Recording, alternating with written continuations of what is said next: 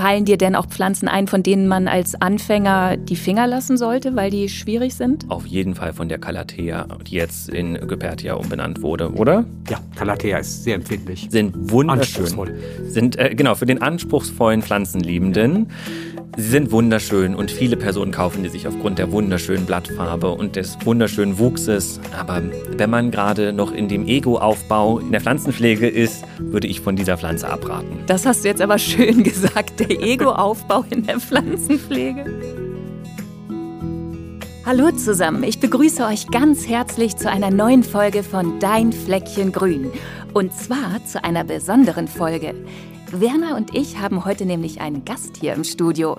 Einen Gast, über den wir uns sehr freuen und von dem ich persönlich mir viel verspreche heute. Was genau, das werdet ihr später noch erfahren. Ich bin Gesa, ich bin Journalistin und Moderatorin und leidenschaftliche Hobbygärtnerin. Neben mir sitzt Werner, unser Gartenexperte. Hallo. Und unser Gast Glenn aus Berlin. Hi. Einige von euch kennen Glenn bestimmt als Crazy Plant Boy von Insta, TikTok oder YouTube, wo er jede Woche gemeinsam mit seiner besten Freundin Annabelle neue Videos und Posts zum Thema Zimmerpflanzen veröffentlicht. Da geht es dann unter anderem um Pflegetipps, um Vermehrung, Pflegemythen. Es gibt Unboxing-Videos oder auch tolle Bilder aus botanischen Gärten. Hallo Glenn, schön, dass du heute bei uns bist. Danke, Gesa, dass ich da sein darf. Ja, gerne. Glenn, bei dir dreht sich ja alles um Zimmerpflanzen und du bezeichnest dich selbst als Pflanzenenthusiast. Mhm. Und ich finde, das passt so gut zu dir. Ich finde es immer total schön, wenn ich deine Videos sehe, wie du begeistert bist von Pflanzen, wie du dich darüber freuen kannst, über Blattformen, Farben, Stile. Da geht mir immer richtig das Herz auf, weil deine Leidenschaft da so rüberkommt. Dankeschön. Und warum ich mich persönlich jetzt heute noch freue, dass du hier bist, du hast mal gesagt, du glaubst fest daran, dass jede Person einen grünen Daumen hat und möchtest helfen, dass Zimmerpflanzen in jedem Zuhause ihr volles Potenzial entfalten können. Oh ja. Und das spricht mich sehr an. Weil ganz ehrlich, wenn es um Pflanzen draußen in meinem Garten oder auf dem Balkon geht, da habe ich ein Händchen für, das kann ich gut. Aber wenn es zu Zimmerpflanzen geht, Ey, keine Ahnung, was da bei mir schief läuft, aber ich kann es nicht. Mir geht jede Pflanze ein.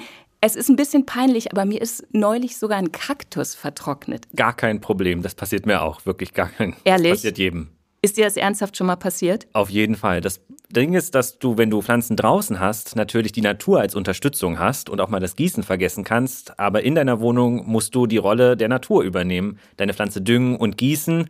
Und da kann es sein, dass man das vielleicht mal vergisst. Also das beruhigt mich jetzt auf jeden Fall schon mal sehr, dass ich da nicht die Einzige bin. Klar. Werner, du hast doch bestimmt auch schon mal eine Pflanze vertrocknen lassen. Mm, ja, die sind auch schon mal Pflanzen vertrocknet. Und das ist tatsächlich aus meiner Sicht immer das größte Problem äh, bei Zimmerpflanzen, das mit dem Wässern richtig hinzukriegen. Zu viel Wasser ist schwierig, zu wenig Wasser ist schwierig. Und von daher ist mir das auch schon mal passiert, dass ich es übersehen habe. Und wenn so die Pflanzen Platz über der Heizung haben, dann kann das sogar relativ rasch passieren. Und äh, ja, ist tatsächlich auch schon vorgekommen. Sag mal, wie viele Pflanzen hast du eigentlich? Weil immer wenn ich Videos von dir sehe, ist da im Hintergrund einfach alles grün. Es ist auch tatsächlich sehr grün in meiner Wohnung. Der Bereich drei Meter hinter dem Fenster ist für Pflanzen reserviert. Da stehen auch keine Möbel oder es stehen Möbel da, die halt, naja, den Platz für Pflanzen bieten oder wo man einfach Pflanzen draufstellen kann. Es sind circa 250 Pflanzen aktuell. Es waren schon mal deutlich mehr. Das Maximum waren mal 700 Pflanzen. Das war aber sehr aufwendig. Ich bin sprachlos. Das waren sehr, sehr viele, ja. Äh, konntest du dich da in deiner Wohnung noch bewegen? Ja, ich habe sie einfach angefangen, in Regale zu stellen. Aber ich finde ja selbst 250 noch Wahnsinn. Werner, wie ist denn das bei dir eigentlich? Bist du so ein Zimmerpflanzentyp? Äh, grundsätzlich ja, weil von der Ausbildung her habe ich ja mal Blumen- und Zierpflanzengärtner gelernt vor, vor ewigen Zeiten. Und dann geht es ja ganz oft um Zimmerpflanzen, um Topfpflanzen. Von daher, so eine Grundliebe ist da immer vorhanden geblieben. Und ähm, nach wie vor habe ich auch eine ganze Reihe äh, an Zimmerpflanzen, aber es sind dann vielleicht 20, die ich habe. Das ist auch wunderschön. Allerdings teilweise auch äh, einige Jahre alt, nicht uralt, aber einige Jahre alt. Also die sind mir dann auch im Laufe der Zeit so ja äh, vertraute Genossen geworden und bleiben natürlich dann auch mit dabei. Wie ist denn diese Leidenschaft bei dir überhaupt entstanden? Wann ist das losgegangen? Das hat mit meiner Oma angefangen die hatte einen sehr großen Garten und brauchte Hilfe im Garten und ich war sehr begeisterungsfähig und somit hatte sie mit mir den perfekten Kandidaten gefunden, um ihr im Garten zu helfen, denn sie brauchte einfach Unterstützung dadurch, dass der Garten so groß war und sie hat mir immer Quellpads gegeben aus einer Kokosfaser. Die fand ich total toll, richtig großartig. Ich war sofort in Kokosnüsse verliebt, habe mir das sogar mal zum Nico, also eine Kokosnuss zum Nikolaus gewünscht, war aber sehr enttäuscht, wie sie geschmeckt hat. Und ich habe auch eine große Liebe zu Studentenblumen und Bohnen gehabt, aber auch einfach nur, weil ich überall die Samen hinwerfen konnte. Kannst du die mal beschreiben?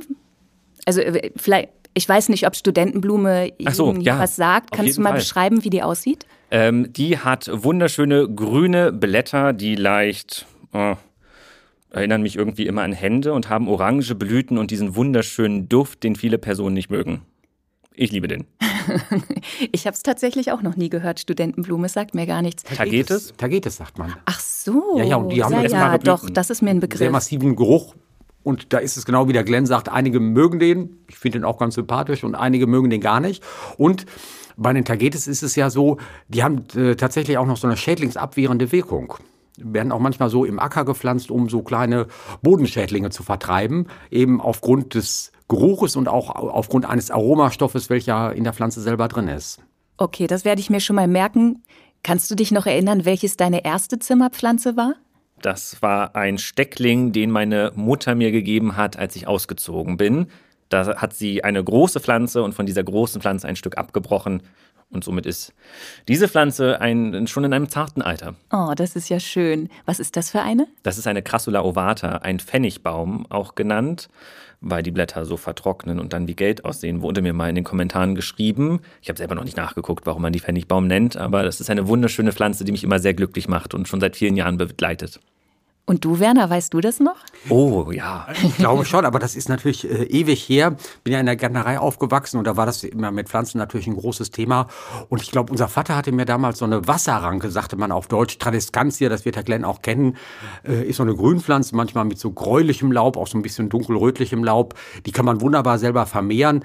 Ist eigentlich auch eine sehr unkomplizierte Pflanze und da war ich dann eben irgendwie fünf, sechs Jahre alt und äh, habe dann selber so Stecklinge in den Blumentopf gesteckt und äh, hatte dann eben so die ersten eigenen Zimmerpflanzen. Äh, die waren aber, glaube ich, dann noch mit im Gewächshaus oder in meinem Kinderzimmer. Aber äh, ja, bin halt schon ganz lange damit unterwegs gewesen. Hast du die noch, Werner? Die habe ich nicht mehr. Ich kriege übrigens sehr viele Nachrichten und Kommentare zu Tradescantia. Hast du da so einen besten Pflegetipp? Verhältnismäßig wenig gießen. Ah. Das muss ich sagen. Äh, Ich habe jetzt auch wieder welche, seinerzeit noch von unserer Mutter und äh, ist auch schon einige Jahre alt, aber ich gieße die wirklich sehr verhalten. Das bekommt den ziemlich gut. Cool, ich überschütte meine gefühlt mit Wasser. Ja, das finde ich eher schwierig. Also die kommen auch mal mit der Trockenphase ganz gut aus. Ja, danke. Also wir hatten ja früher immer Grünlilien. Die sind, glaube ich, auch unkaputtbar. Ne? Also Wunderschön. die haben bei mir ein Weilchen gehalten. Was nicht geklappt hat, war meine fleischfressende Pflanze, die ich mal gekriegt habe. Da habe ich nämlich, war ich aber auch noch relativ klein und habe dann immer Fliegen gefangen oder tote Fliegen gesammelt und der dann die sozusagen ins Maul gestopft, sag ich jetzt mal. Das fand ihr natürlich nicht so cool. Das Hauptproblem bei dieser fleischfressenden Pflanze ist der Lichtmangel in Wohnungen und dass man sie theoretisch je nach Art natürlich auch manchmal im Kühlschrank überwintern muss. Das ist schon ziemlich aufwendig für so eine Pflanze. Die Gattung Drosera ist deutlich pflegeleichter. Da könntest du dir sogar die Zusatzbeleuchtung sparen und hättest trotzdem einen kleinen Fliegenfänger bei dir zu Hause. Ah, ich weiß nicht, das ist mir damals schon nicht gelungen. Ich glaube, da wage ich mich nicht nochmal Wir dran. fangen erstmal klein an. Genau, die Genau. fleischfressenden Pflanzen sind schon fortgeschrittener. Aber eine Frage habe ich mal zum Thema Pflege. Ne? Sprichst du mit deinen Pflanzen? Weil Auf es heißt ja Fall. immer, dass die dann besser gedeihen.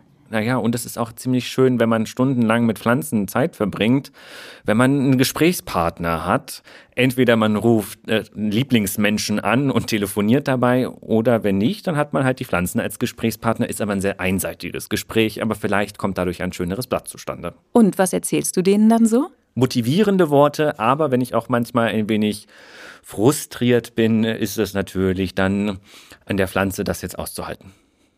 Werner, weißt du da was drüber? Gibt es da eigentlich Beweise für, dass das so ist? Also, dass die persönliche Ansprache an eine Pflanze dann auch das Wachstum beflügelt? was ich weiß, dass es mal Versuche gegeben hat in einer Lehr- und Versuchsanstalt, wo man äh, Pflanzen gestreichelt hat. Gestreichelt? Mechanisch gestreichelt hat, also so, dass das wirklich auch sehr regelmäßig passiert ist und so, dass man es dann auch wissenschaftlich erfassen konnte. Das waren dann so kleine, weiche äh, Stoffstücke, äh, die dann über die Pflanze gestrichen worden sind. Bei Weihnachtssternen hat man das mal versucht, auch sehr umfangreich versucht.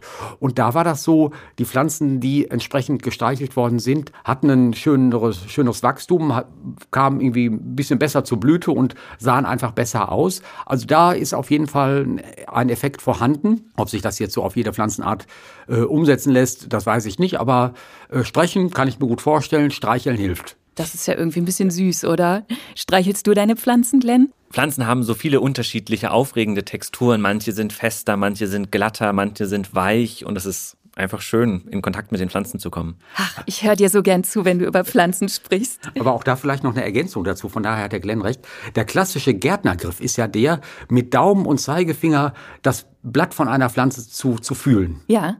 Äh, wirklich zu fühlen, nicht irgendwie zu drücken oder so, aber das ist so der Gärtnergriff, Daumen und Zeigefinger und dann zu gucken, wie, wie die Behaarung ist oder wie die Textur ist.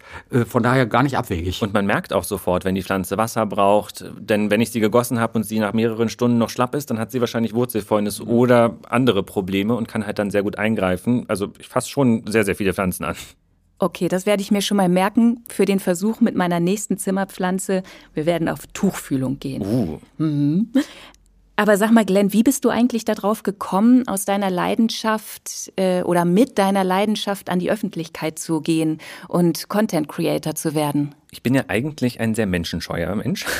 Das würde ich jetzt gar nicht denken. Aber gerade wenn es darum geht, halt etwas auf Instagram zu veröffentlichen, fühlt man sich häufig bewertet. Und deswegen habe ich mit dem Account Crazy Plant Boy begonnen, Bilder nur von Pflanzen zu posten oder wie ich Pflanzen in botanischen Gärten sehe und dachte mir dann immer, naja, wenn jetzt eine Person dieses Foto von der Pflanze nicht mag, ist es mir relativ egal. Es ist natürlich etwas, was ich schön finde, was ich gerne teilen möchte, aber wenn es jemand anderem nicht gefällt, kein Problem für mich. Und ich habe nach und nach immer mehr Fragen zu Pflanzen bekommen, da ich halt die ganze Zeit Fotos davon veröffentlicht habe. Und Annabelle meinte dann irgendwann, hey, du kriegst so viele Fragen, das ist ziemlich viel Zeit, die du da reinsteckst. Lass uns doch mal zu den häufigsten Fragen ein Video machen und dann kannst du als Antwort einfach das Video zurückschicken und sparst dir ein wenig Zeit bei der Nachrichtenbeantwortung. Und so ist unser allererstes Video entstanden. Ah, okay. Und Annabelle finde ich ein gutes Stichwort. Du machst das alles ja mit deiner besten Freundin Annabelle zusammen. Mhm. Wie ist denn da so eure Arbeitsaufteilung?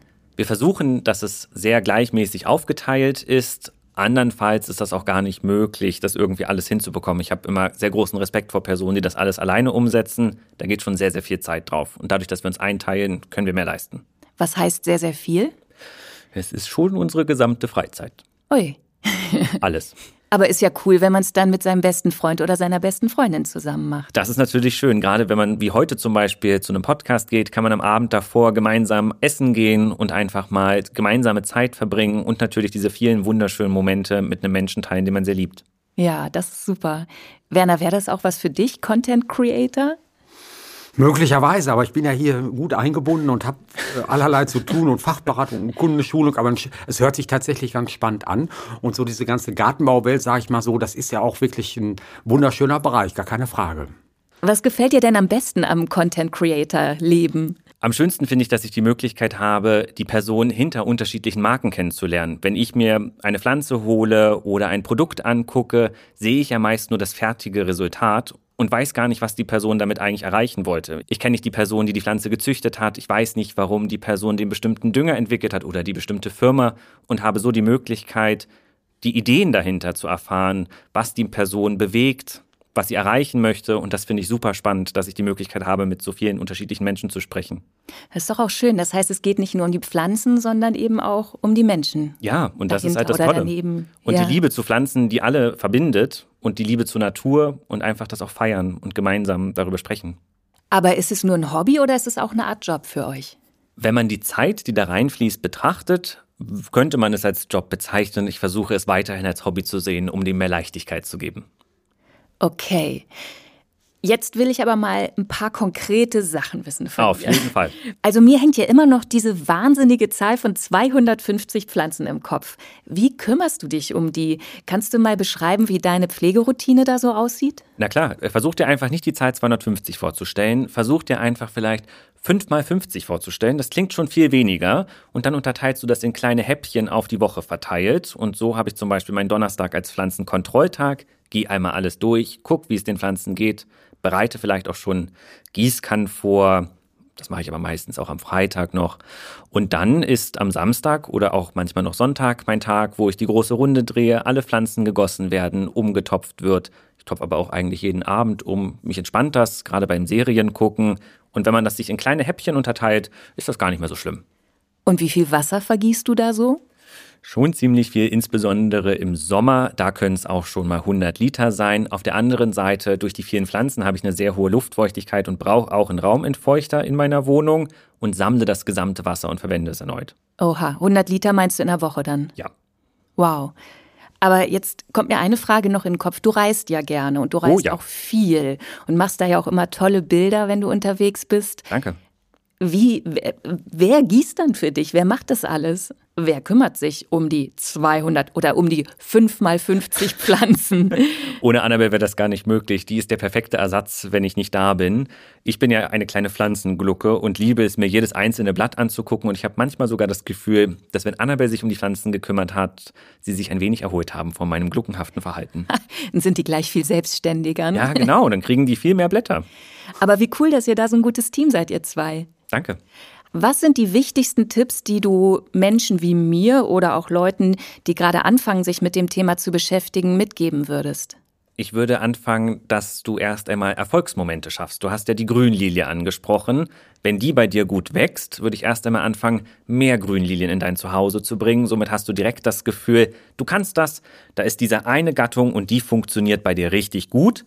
Und dann würde ich es vielleicht mit einem Bogenhanf oder einer Efeutute probieren und davon nach und nach immer mehr holen. Unterschiedliche Standorte ausprobieren, herausfinden, wo es gut funktioniert, aber auch nicht immer bei dir selbst die Schuld suchen, denn manchmal klappt das einfach mit einer Pflanze nicht. Vielleicht war die Grundbedingung gar nicht ideal und dann machst du dir selbst Vorwürfe, bist aber gar nicht die verantwortliche Person dafür. Und wenn du es dann mit einem Bogenhanf, einer Efeutute und einer Grünlile geschafft hast, dann holst du dir mehr Bogenhanf und noch mehr Efeututen und noch mehr Grünlilien und schaffst dir ein richtig kleines grünes Paradies. Hast aber schon mal eine gute Basis gelegt, weißt, dass du das hinbekommst, bist erst einmal selbstbewusst im Umgang mit Pflanzen und kannst dann mehr und mehr ausprobieren. Zum Beispiel zum Thema Gießen, gibt es da irgendwas, was man beachten sollte?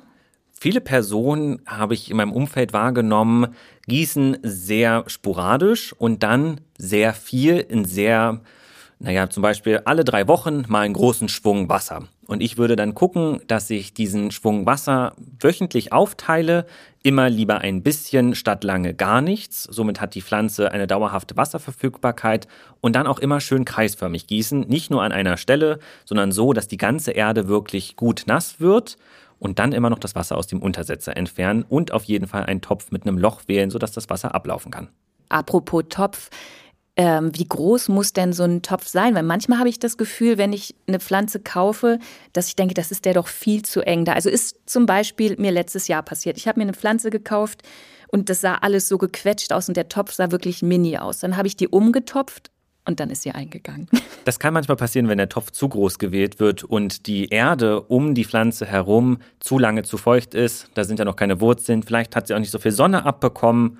Und dann ähm, kann es sein, dass sie dadurch eingeht. Ich würde sie erstmal probieren, zu dir nach Hause zu holen, an einen Standort zu packen und genauso wie du sie gekauft hast, erstmal weiter zu pflegen. So kann sie sich an den Standort gewöhnen und du kannst herausfinden, wie viel Wasser die eigentlich braucht. Dann gibst du ihr einen größeren Topf, aber nicht mehr Wasser. Mhm. Und dann geht das auch.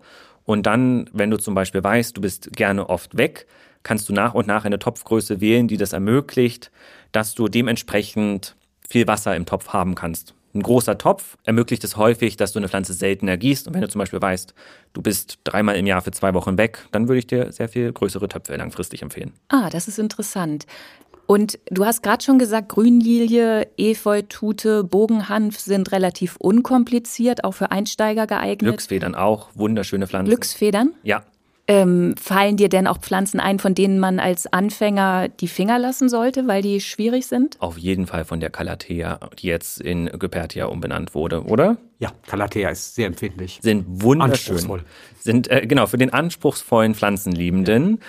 Sie sind wunderschön und viele Personen kaufen die sich aufgrund der wunderschönen Blattfarbe und des wunderschönen Wuchses. Aber wenn man gerade noch in dem Ego-Aufbau in der Pflanzenpflege ist, würde ich von dieser Pflanze abraten. Das hast du jetzt aber schön gesagt, der Ego-Aufbau in der Pflanzenpflege.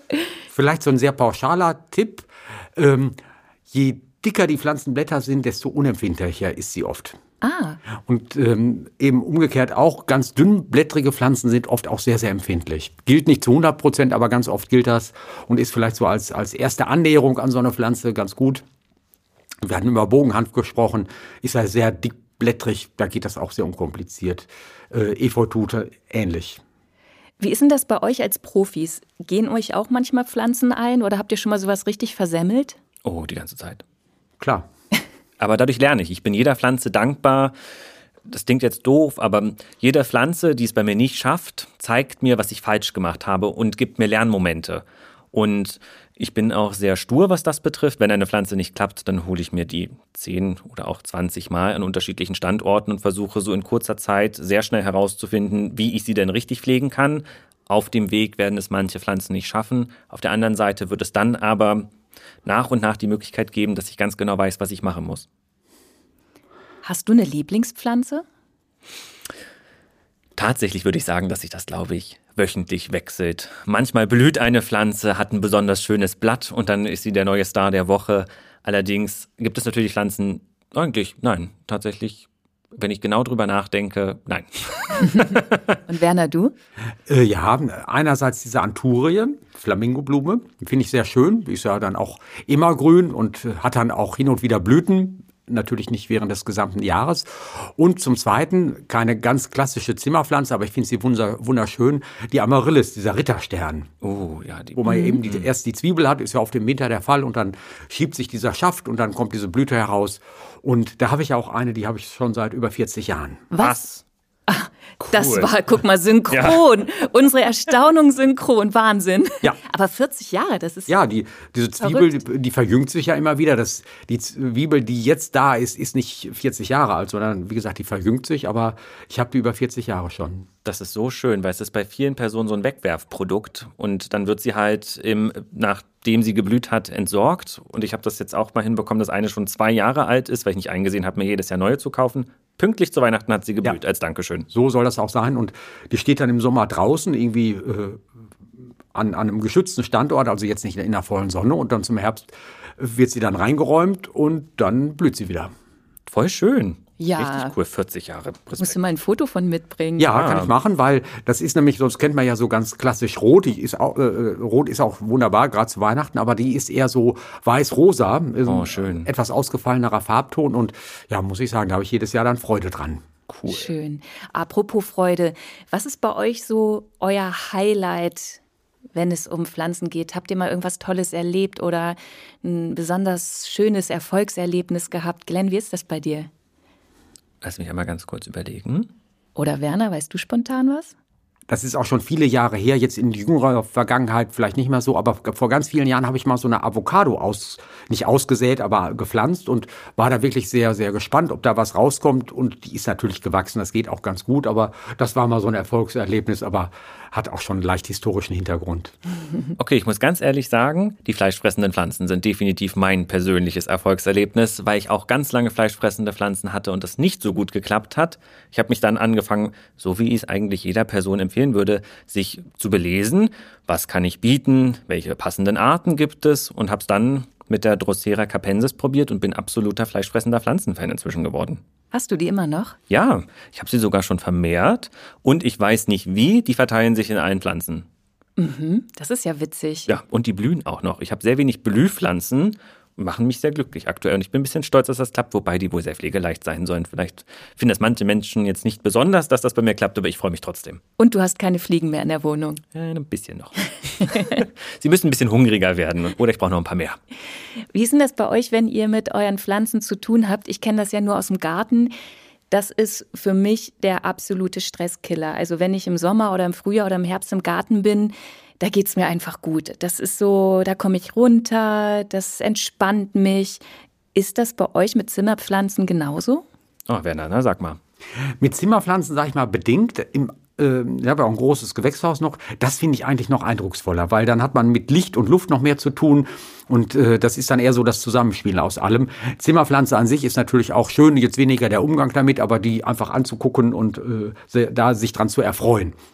Mich entspannt die Pflanzenpflege komplett. Ich finde das so schön, Pflanzen zuzugucken, wie sie neues Blatt entwickeln, wie viel mehr Wasser sie auf einmal brauchen oder einfach sie in meiner Umgebung zu haben. Ich bin wirklich jeden Tag glücklich, dass ich sie habe.